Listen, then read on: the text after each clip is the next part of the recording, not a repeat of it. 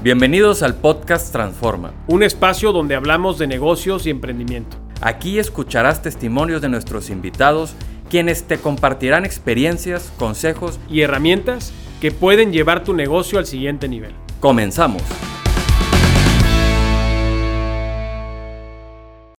Bienvenidos a un capítulo más del podcast Transforma.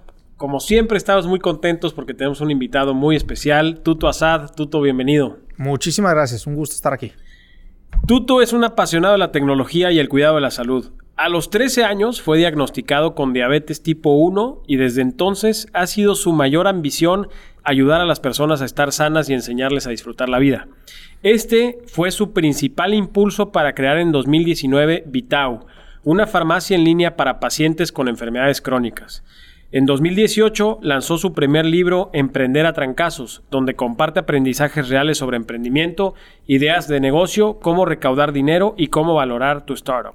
Actualmente es socio de Toro y Blue Zone Ventures, fondos de VC enfocados en invertir en emprendedores y startups tecnológicas en etapas tempranas para construir un mejor futuro a través de la innovación y la tecnología.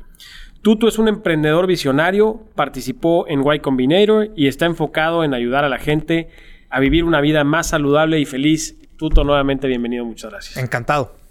Oye, ya eres famoso tú en el mundo de las startups, no solamente en Nuevo León, sino en México. Eh, desde hace tiempo has sido tú un visionario del tema de startups. ¿Cómo empezó esta pasión que tienes por los negocios? Este, bueno, la, la pasión por los negocios empieza realmente desde hace, pues ya casi 20 años. Cuando yo tenía 14 años, empiezo mi primer negocio apoyado por mi abuelo. Este, un negocio nada que ver con startups y tecnología, un negocio de ganadería. Y bueno, pues de ahí yo pensaba que el camino rápido a hacerse rico era ser emprendedor. Ya me di cuenta que no es cierto. Eh, pero bueno, ahí empezó el tema de los negocios. No puse de lo que te imagines, he puesto negocios. Ya el tema de sí de startups, digamos que del. Te voy a inventar la fecha, pero yo creo que más o menos 2014 para acá debe ser cuando me empecé a meter a temas de innovación, tecnología, venture capital, todo lo que son startups. Oye, a los 13 años te diagnosticaron con diabetes eh, tipo 1. Cuéntanos, o sea, esto cómo te afecta, obviamente, en la vida diaria. ¿Cómo lo pudiste ver como un negocio a futuro ahora con Vitao? Ya, eh, pues cómo lo veo o, o de dónde nace la idea, vaya, gracias a la diabetes, es bien sencillo, ¿no? La farmacia de la esquina independientemente de que sea de grandes cadenas de farmacias o no, son excelentes y son muy buenas para administrar inventario.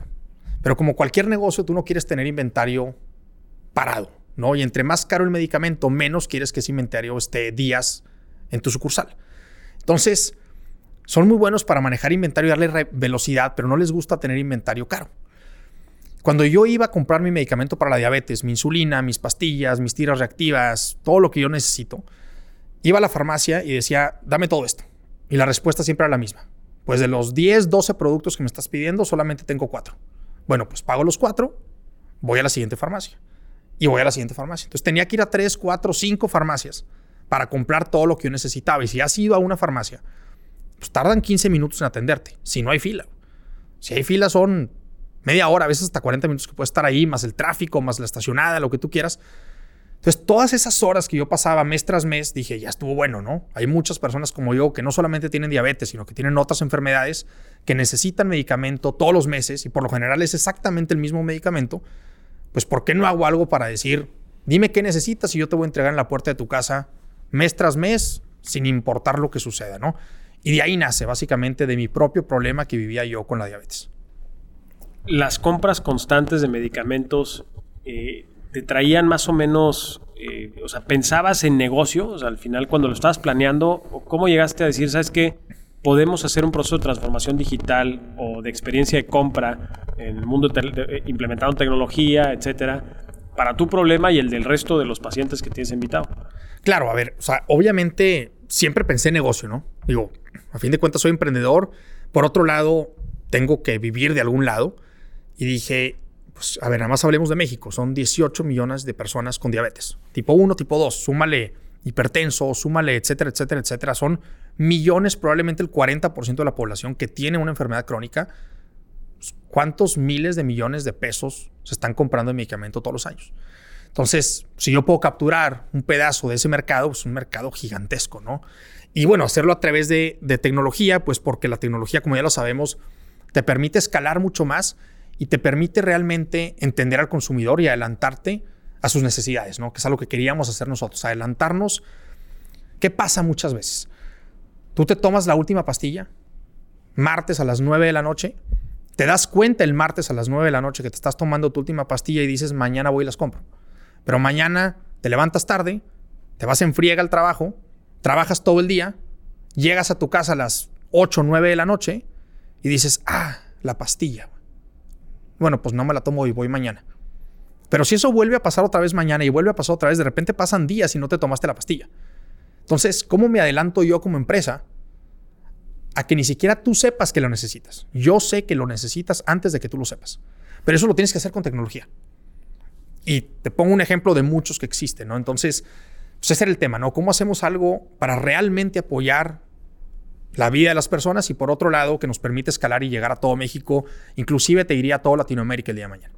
Te metiste a un mercado que es muy complicado, de tiburones, grandes farmacéuticas, grandes farmacias.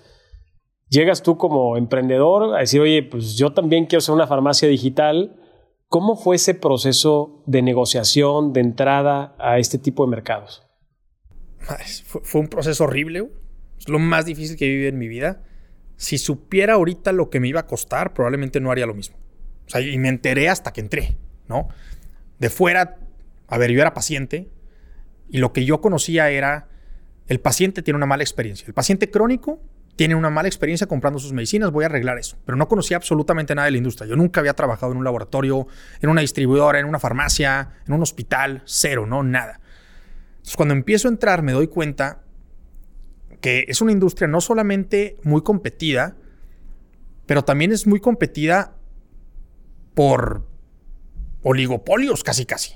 ¿no? Este, o sea, son un par de competidores los que están a nivel farmacia, un par los que están a nivel distribuidor. Y luego sí, te vas a la farmacéutica, pero la farmacéutica hay muchas, pero en ciertos medicamentos no tienen competencia. ¿Me explico? O sea, puede haber un millón de farmacéuticas, pero en este medicamento en específico soy la única que lo vende. Entonces soy un monopolio para esto. Sí, me metí a una industria llena de monopolios y oligopolios y poderes y terrible para que me entiendas al principio ni siquiera me querían vender. O sea, olvídate de yo vender. Yo no podía comprar al principio. Entonces fue todo un tema cómo empezamos a hacer que me vendan, a empezar. Y bueno, pues te vendo, pero te vendo al precio que yo quiero. Entonces luego es, pues cómo empiezo a negociar un poquito y luego cómo empiezo a abrir programas de lealtad y luego cómo empiezo a meter un poquito más a la industria y no solamente ser un, jugador extra ahí que nadie pela. Y vaya, eso nos ha tomado tres años. Yo creo que el gran valor que tiene ahorita Vitao, olvídate de cuánto vendemos, olvídate de nuestra tecnología, es que por fin estamos completamente dentro de una industria que desde fuera no se ve, pero una vez que estás dentro te das, te das cuenta lo difícil que es entrar. Y la resistencia del consumidor eh, también fue una barrera. Yo imagino ahorita que comentas el tema de los precios, pues regularmente el que compra medicamento recurrente a lo mejor puede encontrar la farmacia que le da el medicamento al mejor precio, que regularmente está disponible, pero también luego juega la parte de la comodidad, que es uno de los valores agregados que tú veías invitado al principio que podías otorgarle al mercado. Eh, en esta parte de precios, ¿no fue una barrera eh, que tú sufriste al principio para poder entrar al mercado? 100%. 100%. ¿Y cuáles otras traías ahí? Mira, la principal, para la aceptación de los otros, de los clientes, digamos que son Básicamente dos, las que me acuerdo ahorita. La primera es simplemente el tema tecnológico. O sea, aunque la tecnología te ayuda mucho y te permite escalar y te permite hacer mejores cosas, todavía hay personas que no les gusta comprar a través de la tecnología. Todavía hay personas que les asusta dar su tarjeta de crédito. Y más cuando se trata de una empresa que no conocen. Entonces, cuando recién empieza Vitao, es más, ahorita, tú pregúntale a cualquier persona en la calle y difícilmente te van a decir que es Vitao. Entonces, todavía tenemos esa barrera de quién es este vato. Obviamente te metes a mi página de internet, ves mi aplicación y te das cuenta que está bien hecha. Y eso te da confianza. Entonces ahí teníamos una, la compra en línea. Y la segunda era el tema del precio.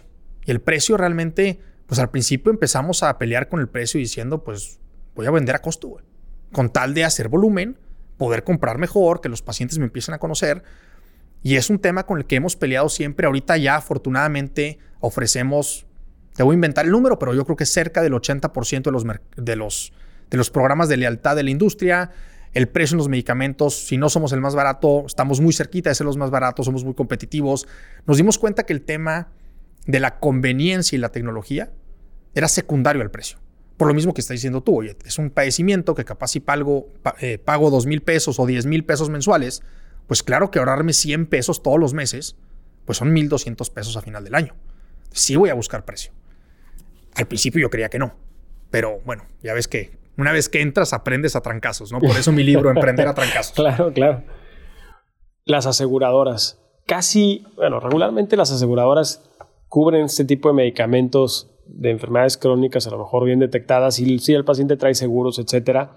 Y se escucha por ahí que las aseguradoras son negocios complicados y, que son muy resistentes en, muchos aspectos. ¿Tú tienes contacto con aseguradoras por medio de Vitao? ¿Te has acercado con ellas o la verdad es que están fuera de tu alcance un poquito por el tipo de, de segmento en el que estás? Mira, hoy por hoy le vendemos directamente a dos aseguradoras y las demás ayudamos al paciente con su proceso de reembolso para que el paciente nos pague a nosotros y luego la aseguradora le regrese ese dinero al paciente. Este, y obviamente es un jugador súper importante en la industria. Súper, súper importante. Entre más te metas a servicios, creo que se vuelve un jugador todavía más importante.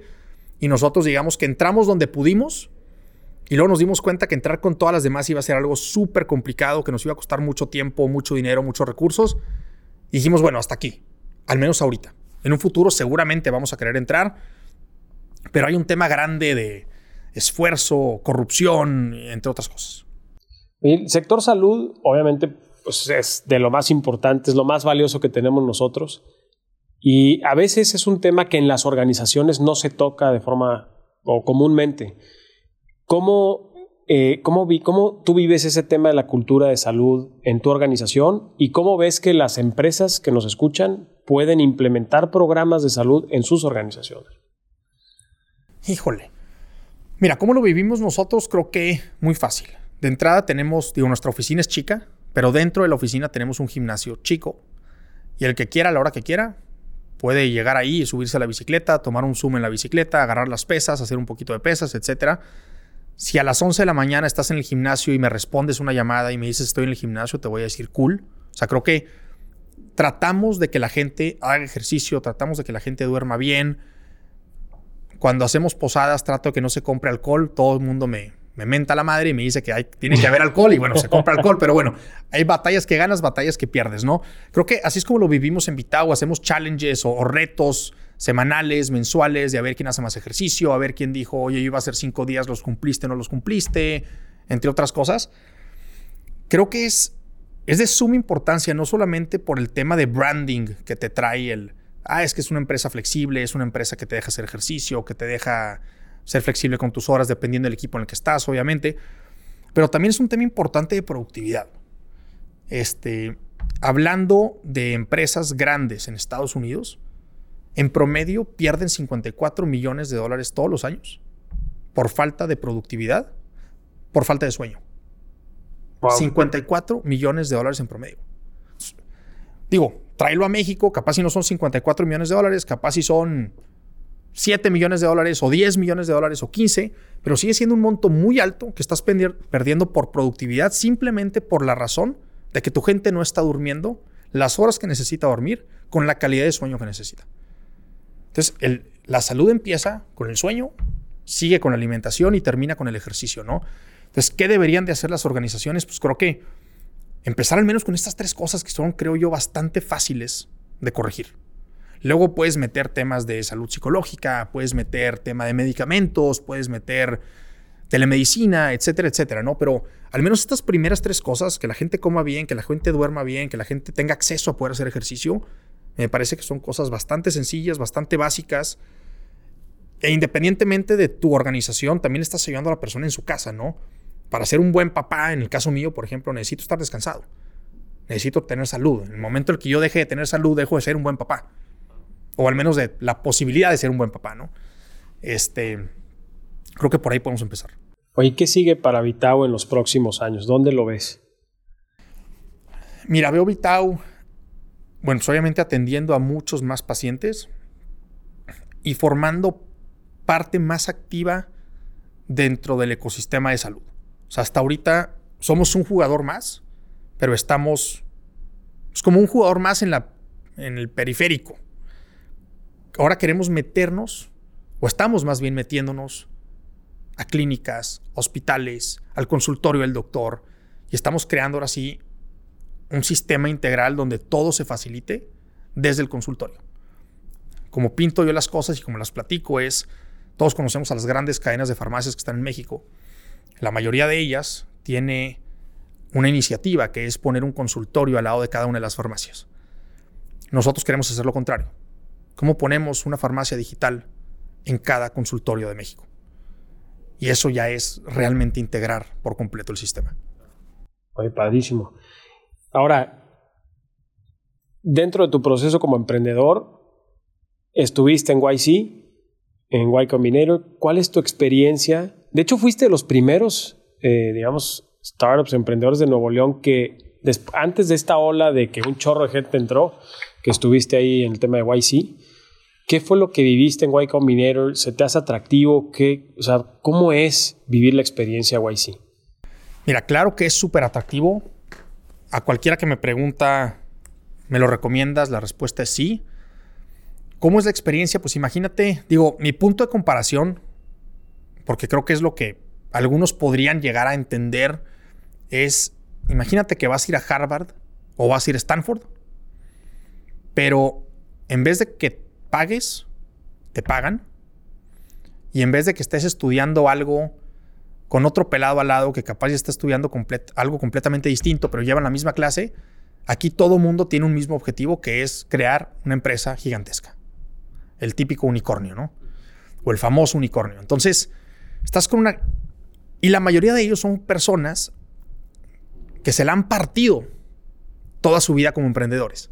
Entonces, cuando tú llegas y platicas los problemas que tienes tú como emprendedor, hasta los problemas psicológicos que podemos tener como emprendedores, se lo estás platicando a un vato que ha vivido lo mismo que tú y a una chava que está pasando ahorita por lo mismo, o que ya pasó, o que ya la resolvió. Entonces, se vuelve en un como grupo de apoyo importante. A esto hay que sumarle que te abre la puerta a conocer personas que en tu vida hubieras conocido. Desde los grandes inversionistas de San Francisco hasta los grandes inversionistas internacionales, los creadores de Google, los creadores de Gmail, que luego compró Google, los creadores de Airbnb. Entonces, te abre mucho las puertas, te abre mucho el conocimiento. Y creo que por más que los emprendedores pensamos en grande, cuando llegas a Y Combinator te das cuenta que seguías pensando chico. Te hacen pensar todavía más grande, ¿no? Eh, para mí es una experiencia que sin duda la volvería a hacer y que a cualquiera le digo, por favor, ve, trata, intenta, vale la pena. ¿Cómo podríamos saber si nuestro proyecto tiene las credenciales como para aspirar a estar en, Y Combinator o en cualquier programa de aceleración de ese tipo. Ya. Mira, creo que son dos cosas. Número uno es el, el proyecto y número uno y número dos es el equipo. Algo que me he dado cuenta mucho es que es muy, muy, muy difícil que te acepten en Y Combinator si no tienes a alguien que pueda crear la primera versión de tu producto tecnológico. Es decir, si no tienes un CTO, si no tienes un desarrollador de tecnología, un científico de datos, alguien que entienda la tecnología y que pueda crear tecnología. Entonces, la primera es el equipo. ¿Tienes esa persona? Sí, check. No. No te voy a decir no, no intentes, inténtalo, pero va a ser muy difícil. Y la segunda es el proyecto. El proyecto tiene que ser un proyecto sumamente escalable. Este, y por ende, tiene que ser un proyecto donde el mercado, una de dos, o hoy sea enorme o pinte que mañana va a ser enorme. Estos inversionistas no les importa que tú llegues a crear la empresa más grande de Monterrey. Ellos quieren que tú llegues a crear la empresa más grande del mundo. Entonces, si tu mercado es Monterrey, mm, te van a decir que no. O si tu mercado es realmente un súper, súper, súper, súper, súper nicho, te van a decir que no. Puedes empezar con un nicho, pero como parte de tu estrategia de go-to-market que después te va a llevar a todo el mercado, ¿no? Entonces están buscando mercado grande con un equipo que pueda crear la primera versión del producto que ese mercado necesita. Oye, ¿cómo, ¿cómo recomiendas tú que podamos hacernos justamente esas preguntas? Oye, ¿cuándo puedo yo estimar que mi mercado puede tener mucha escalabilidad? ¿O cuándo la verdad es que pues, es muy local? ¿Cuándo? No sé. ¿Cuándo creo que es complicado? O sea, no sé si hoy, digo, habría que ver cómo va la tendencia del mercado, cómo está creciendo, etcétera, ¿no? Pero creo que la forma más sencilla de hacerlo es decir, te voy a hablar de personas con diabetes en México. Debería estar haciendo esto a nivel Latinoamérica, pero hablemos de México. 18 millones de personas con diabetes en México. Ok. Si cada una de ellas me pudiera dar a mí 50 dólares de utilidad al año, mil pesos de utilidad al año, ¿cuánto es? Pues son 18 mil millones de pesos. En dólares multiplica, eh, divídelo entre dos. Es un gran mercado solamente hablando de personas con diabetes en México. Entonces, así de sencillo. ¿Cuántas cabezas hay que te puedan comprar o empresas hay que te puedan comprar? ¿Cuánto crees que te pueda dejar en utilidad eso al final del año? Y ese es tu mercado. Si el mercado sale de 10 millones de dólares, no, no es bueno. Si el mercado sale de 10 mil millones de dólares, es muy bueno. Oye, Tuto, ¿emprender de forma ordenada o a trancazos? A trancazos. Eso lo dice mi libro. Así he sido toda la vida. Eh, no me considero exitoso todavía. Este, pero creo que si quieres hay mucho emprendedor que quiere empezar de forma ordenada y nunca empieza nada porque nunca se ordena. Y por otro lado, la mayoría de los emprendedores que conozco, tanto exitosos como no exitosos, creo que lo hacen a trancazos. Y empiezas a ordenar el orden conforme empiezas a avanzar. Pero si yo te preguntara qué prefieres tener, un estado de resultados perfecto, pero a fin de cuentas está en rojo, o un estado de resultados imperfecto, pero a fin de cuentas está en negro, pues creo que me vas a que el segundo. Entonces, pues, va a darle por ahí.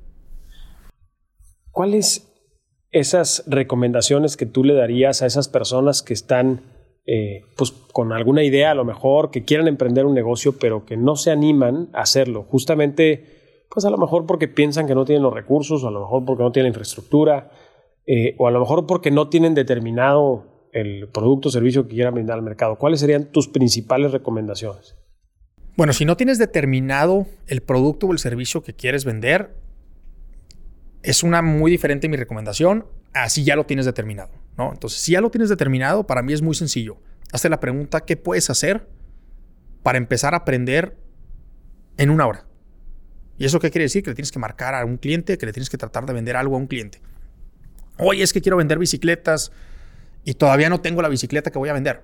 No necesitas tener la bicicleta en tu casa para vender la bicicleta.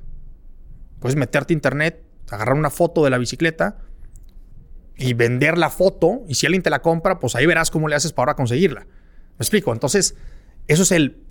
Empieza desordenado, pero vas ordenando. Pero es mejor eso que comprar la bicicleta, tratar de venderla y resulta que nadie te la quiere comprar. Te acabas de gastar dos mil dólares o dos mil pesos de una bicicleta. De la otra forma no gastaste nada, ¿no? Gastaste un poquito de tiempo. Ahora, si no sabes qué es lo que quieres hacer, creo que hay dos caminos diferentes. Camino número uno es decir, quiero solucionar un problema, no sé cuál, para este mercado en específico. Este tipo de personas, este tipo de empresa, este tipo de organizaciones, este rol en ciertas empresas, lo que sea. estás definiendo el mercado para después entender qué vas a hacer. O la otra, quiero resolver este problema. ¿Para qué mercado? Ya buscaremos el mercado. ¿Me explico? Son dos cosas diferentes. Por lo general, si unimos las dos es todavía mejor. Quiero resolverle este problema a este mercado. Pero es uno u otro y vas a iterar y vas a pivotear en base a estoy enamorado del problema o estoy enamorado del mercado. Yo le puedo estar vendiendo algo al director de recursos humanos de X empresas y de repente me doy cuenta que la tasa no era lo que querían, lo que querían era el vaso. Entonces pivoteo y empiezo a vender, a construir y a vender vasos o a comercializar vasos. O la otra forma es yo quiero vender este vaso a quien, no sé, empiezo con el director de recursos humanos y me doy cuenta que termina siendo el director de compras. Claro. ¿Me explico? Dentro de tu faceta como inversionista, ¿en qué te fijas en esos proyectos en lo que vas a invertir para animarte a meter lana? En mi caso, como invierto en etapas demasiado tempranas, es 100% el emprendedor y el equipo emprendedor. Obviamente, si preguntamos del producto, preguntamos del mercado, para entender un poquito cómo piensa el emprendedor, para aprender un poquito de un mercado y de una industria distinta. Pero más que eso, para entender dónde no debemos de invertir. O sea, por ejemplo, no vamos a invertir en algo que no nos parezca ético. Independientemente de si es legal o no, si no es ético no voy a invertir. O digo, de acuerdo a mi ética. O si es ilegal, pues obviamente tampoco. Entonces, para empezar, descartemos eso. Pero a fin de cuentas, en lo que estás invirtiendo en mi etapa, es en la persona. Son tantos los factores que desconoces y que desconoce el mismo emprendedor que a fin de cuentas tienes que apostarle un vato que digas, o a una chava que digas, se la va a partir hasta encontrar el cómo, ¿no? Y a veces ese cómo va a llegar dos meses después y a veces va a llegar 40 años después. Pero estás emprendiendo en la persona, invirtiendo en la persona. ¿Cuándo crees que es el momento indicado para una empresa o un, emprendimiento que a lo mejor ya trae un producto, eh, ya, ya, es algo como más palpable? ¿Hay algunos indicadores que nos ayuden a determinar si necesitamos levantar capital? O si tú consideras que hay emprendimientos que pueden aguantar todavía la vara, ¿cuáles, cuáles serían esos, digamos, esos indicadores para ti? Creo que son dos cosas distintas. O sea, levantas capital en una de dos ocasiones, vaya. Cuando, o en una de tres. Cuando necesitas capital, porque si no, no puede continuar tu emprendimiento o no puedes empezar tu emprendimiento real, pero es una cosa real, ¿no? Oye, estoy gastando 100 pesos todos los meses y me quedan 200 pesos, me quedan dos meses de vida, pues necesito, necesito ir a levantar capital para que esto siga. Eso es la primera. ¿Cuál es el indicador? Me voy a quedar sin lana. La segunda es, el mercado es mucho más grande de lo que mis utilidades retenidas me dan para crecer. Entonces yo tengo utilidades retenidas o utilidades y las retengo, vaya, por 100 pesos y si invierto esos 100 pesos podría crecer mi negocio 200%, pero yo sé que realmente el mercado da para yo crecer mi negocio 2000%. Ah, bueno, pues ahí puedo tomar una decisión de quiero más capital porque voy a crecer bastante más mi negocio. la primera es una mala postura, la segunda es una buena postura, luego creo que hay una tercera, ¿no? Que es con dinero baila el perro. Si llega alguien y te dice ten lana, por tanto porcentaje de tu empresa para crecerla, pues ni, ni sabía si lo quería, ni sabía si no lo quería, pero pues me están dando una buena cantidad de dinero, bueno, pues está bien. Va, que a veces pasa y pasa mucho. Por eso, por eso la pongo como una tercera, pero digamos que es la, la extra, la rara, la, la no convencional. Oye, hay un, creo, desconocimiento eh, pues del mundo del venture capital eh, y hay personas a lo mejor que nos escuchan que piensan que hay personas que solamente emprenden con el objetivo de levantar capital, pero y luego pues hay que darles un retorno a los inversionistas. Claro. Eh, ¿Cuáles has vislumbrado tú errores del ecosistema en la visión que se tiene sobre el VC? O, cómo crees tú que se pudiera desvirtuar ese tema eh, o que haga al emprendedor perder foco? Claro, a ver, creo que Creo que los hemos visto todos, esos errores. Existen muchos. Me atrevo a decir que los últimos años se desvirtuó bastante porque se empezó a felicitar. No, no sé si felicitar es la palabra correcta, pero ¿me entiendes? Al emprendedor que levantaba lana y no al emprendedor que hacía negocio. ¿Y cuántos emprendedores no hay allá afuera haciendo mucho negocio que nadie les aplaude, que nadie los admira? que nadie les pregunta qué hago con mi empresa o, qué harías tú si quisieras emprender. ¿Y cuántos hay que están, que están levantando mucho dinero y se les aplaude y realmente lo que están haciendo es levantar dinero y, y listo? Deja tú, inclusive hay algunos emprendedores que ni siquiera están tratando de construir una empresa con ese dinero que levantan. Hay unos que robaron.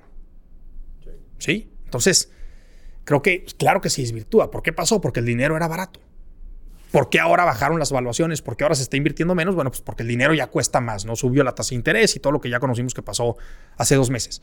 Pero por supuesto que es muy fácil perder el foco y empezar a dedicarte a levantar capital y cobrar un mejor sueldo o vender tus acciones cuando valgan más que a crear realmente una empresa que traiga valor no solo a los inversionistas, sino también a los empleados, a los clientes y a toda la comunidad. Muy particularmente en Nuevo León, conoces tú mucho el ecosistema emprendedor desde que estuviste ahí. Eh, pues has asesorado muchísimas startups en, su proceso. Eh, ¿Qué crees que nos falta? O sea, hace falta algo en Nuevo León dentro del ecosistema emprendedor, ¿no? Tanto para a lo mejor generar más emprendimientos, hacerlos más grandes. Eh, ¿Por qué? Porque pues, la tasa de, fracaso, digamos, o de, del ecosistema sigue siendo alta y a lo mejor pues, los jugadores no están eh, realizando el rol que les corresponde, que es, eso es lo que se debería hacer. ¿Qué opinión tienes al respecto? Mira, desde mi punto de vista creo que hacen falta tres cosas. La primera viene del inversionista, la segunda viene de los grandes corporativos y la tercera viene de los ejecutivos en los grandes corporativos. Seguramente faltan más, pero estas son las tres que yo puedo ver por la experiencia que he tenido. Del inversionista, ¿qué falta? Faltan inversionistas en trones que entiendan un poquito más el modelo del venture capital y que no se claven con el modelo de hace un año. Porque el modelo de hace un año de las valuaciones ridículas del venture capital no es correcto. Es, el modelo correcto es el modelo, voy a inventar, no me acuerdo, tal vez de hace siete años. Eso hace falta, que entiendan ese modelo y que entiendan que esto es a riesgo, que hay que apostarle a 100, no en una. Porque luego también pasa eso, el inversionista se calienta con una, o le gusta una porque es de mi cuñada, o porque es de mi sobrina, o porque es de mi sobrino, o mi nuero, o yerno, ¿cómo se llama? Yerno, o quien sea, y le ponen a uno y quiebra ese uno. No, esto no funciona. Pues claro que no funciona así, o sea, tienes que meterle a 100, hay que jugar a la estadística. Claro. Por eso gana Las Vegas, porque juega a la estadística, no porque le, le ande apostando a uno. Entonces creo que eso es importante. Educación y que sean más aventados los inversionistas. Que es algo difícil porque en México, en Monterrey también, creo que tenemos la mayoría del dinero que existe, pues es dinero de generaciones pasadas. Entonces no necesariamente quien hoy tiene el dinero ha sido aventado en su vida. Tal vez al revés. Tal vez solamente lo ha con miedo administrado. Entonces, ¿cómo le dices a alguien que tiene miedo? En él inclusive, en él mismo emprender, que no le tengan miedo en apoyar al otro emprender, ¿no? Ahí se vuelve un reto bastante interesante. Si tú le dirías esto al, al señor que creó la empresa hace 50 años, capaz y él sí entiende y dice, claro, yo fui emprendedor y entiendo los madrazos que te vas a meter, pero también entiendo que la oportunidad es grande y también entiendo que hay que abrazar el riesgo y administrarlo. Pero bueno, eso es el inversionista. Después está el corporativo. Y aquí estoy hablando para las empresas que les toca venderle a corporativos o que les toca hacer algo en conjunto con los, con los corporativos para venderle a externos. ¿Qué pasa con el corporativo? El corporativo no entiende nada de emprendimiento. Por más que tengan algo de innovación allá adentro, no entienden nada de emprendimiento. Y las personas que están trabajando en el tema innovador y venture capital del corporativo, sus incentivos de ninguna manera son los mismos que el emprendedor. Y no están arriesgando de ninguna manera ni cerquita del emprendedor, ¿no? Entonces, ¿qué pasa con estos corporativos? A veces piensan que yo tengo dinero, yo tengo conocimiento, yo tengo una gran estructura, ¿por qué lo voy a hacer contigo? Mejor lo hago yo. Y muchos, muchos tienen esa mentalidad. ¿Qué pasa seis meses después? Es más, ¿qué pasa seis años después? Ese mejor lo hago yo nunca pasó. Ni siquiera pasó de proyecto a órale, vamos a hacerlo. ¿Por qué? Porque hay una estructura que te está demandando hacer lo que tu core es. Hacer llantas, vender llantas, agarrar el hule de las llantas, lo que tú quieras, pero tu core es otro, el día a día te come, tus incentivos no están alineados y no lo vas a hacer. Y luego está el tema de los ejecutivos que trabajan en estos corporativos. Depende mucho la cultura, depende mucho la estructura, depende mucho los procesos. Pero muchas veces los ejecutivos tienen miedo de hacer algo diferente. Y muchas veces los ejecutivos tienen miedo de decir, necesito la ayuda de este emprendedor. Porque al yo aceptar la ayuda de este emprendedor, quiere decir que yo no estoy haciendo bien mi trabajo. No necesariamente es así, pero así lo piensan muchos, ¿no? Entonces, necesitamos que dejen de tener miedo los ejecutivos, necesitamos que dejen de tener miedo los inversionistas y necesitamos que los corporativos entiendan que no pueden hacerlo todo. Así como los emprendedores, tampoco podemos hacerlo todo. Tienes que enfocarte en algo y meterle todos los huevos a esa canasta. Porque si traes todos los huevos en diferentes canastas, no hay enfoque. Y si no hay enfoque, no hay progreso. Y es lo mismo en el tema del corporativo.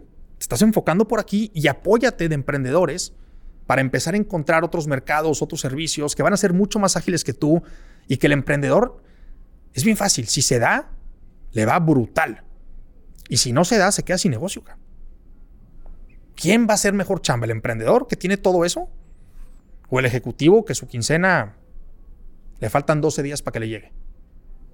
Pues apuéstale al emprendedor, ¿no? Pues creo que eso es lo que hace falta. Creo que uno de los principales temores o miedos que puede tener el emprendedor o empresario, empresaria, pues es a la incertidumbre. ¿Cómo manejas tú la incertidumbre, Tuto? Creo que toda mi vida he vivido con incertidumbre. Creo que yo al revés, yo soy una persona que se me hace más fácil vivir con incertidumbre que con certidumbre. O sea, qué aburrido saber qué va a pasar con perfección mañana y pasado. Este, me motiva a saber que no sé qué está pasando y que el que va a crear mi futuro soy yo. Entonces, para mí es muy motivante. ¿Cómo juego con eso? Pues tratando de entender qué está en mi control y cómo puedo hacer que eso que esté en mi control esté a mi favor. Y lo que no está en mi control, pues, pues es el madrazo que me va a llegar mañana. Espero verlo antes de que me llegue para ver si lo esquivo o lo bloqueo o algo, pero pues muchas veces no los ves y te llegan y se acabó, ¿no? Pero para mí es más motivante la incertidumbre que la certidumbre. Pero es un tema personal. Oye, Tuto, nos gusta terminar eh, estos capítulos con una pregunta que es, ¿qué consejo te han dado que ha marcado tu vida y que quisieras compartir con nosotros? Bueno, te voy a decir un consejo que no necesariamente me dio una persona en particular, pero que he aprendido yo al hablar con muchas personas diferentes en, muchos, en, muchas empresas diferentes. Y regreso a lo que decía hace ratito de los corporativos y los ejecutivos en estos corporativos. ¿Qué pasa? Muchas veces pensamos como emprendedores que voy a imaginar que yo estoy vendiendo este vaso. Y yo estoy vendiendo este vaso. Es más, te voy a hablar de Vitao. Yo traigo un modelo de negocio que encaja perfecto con cualquier hospital en Latinoamérica. Perfecto encaja.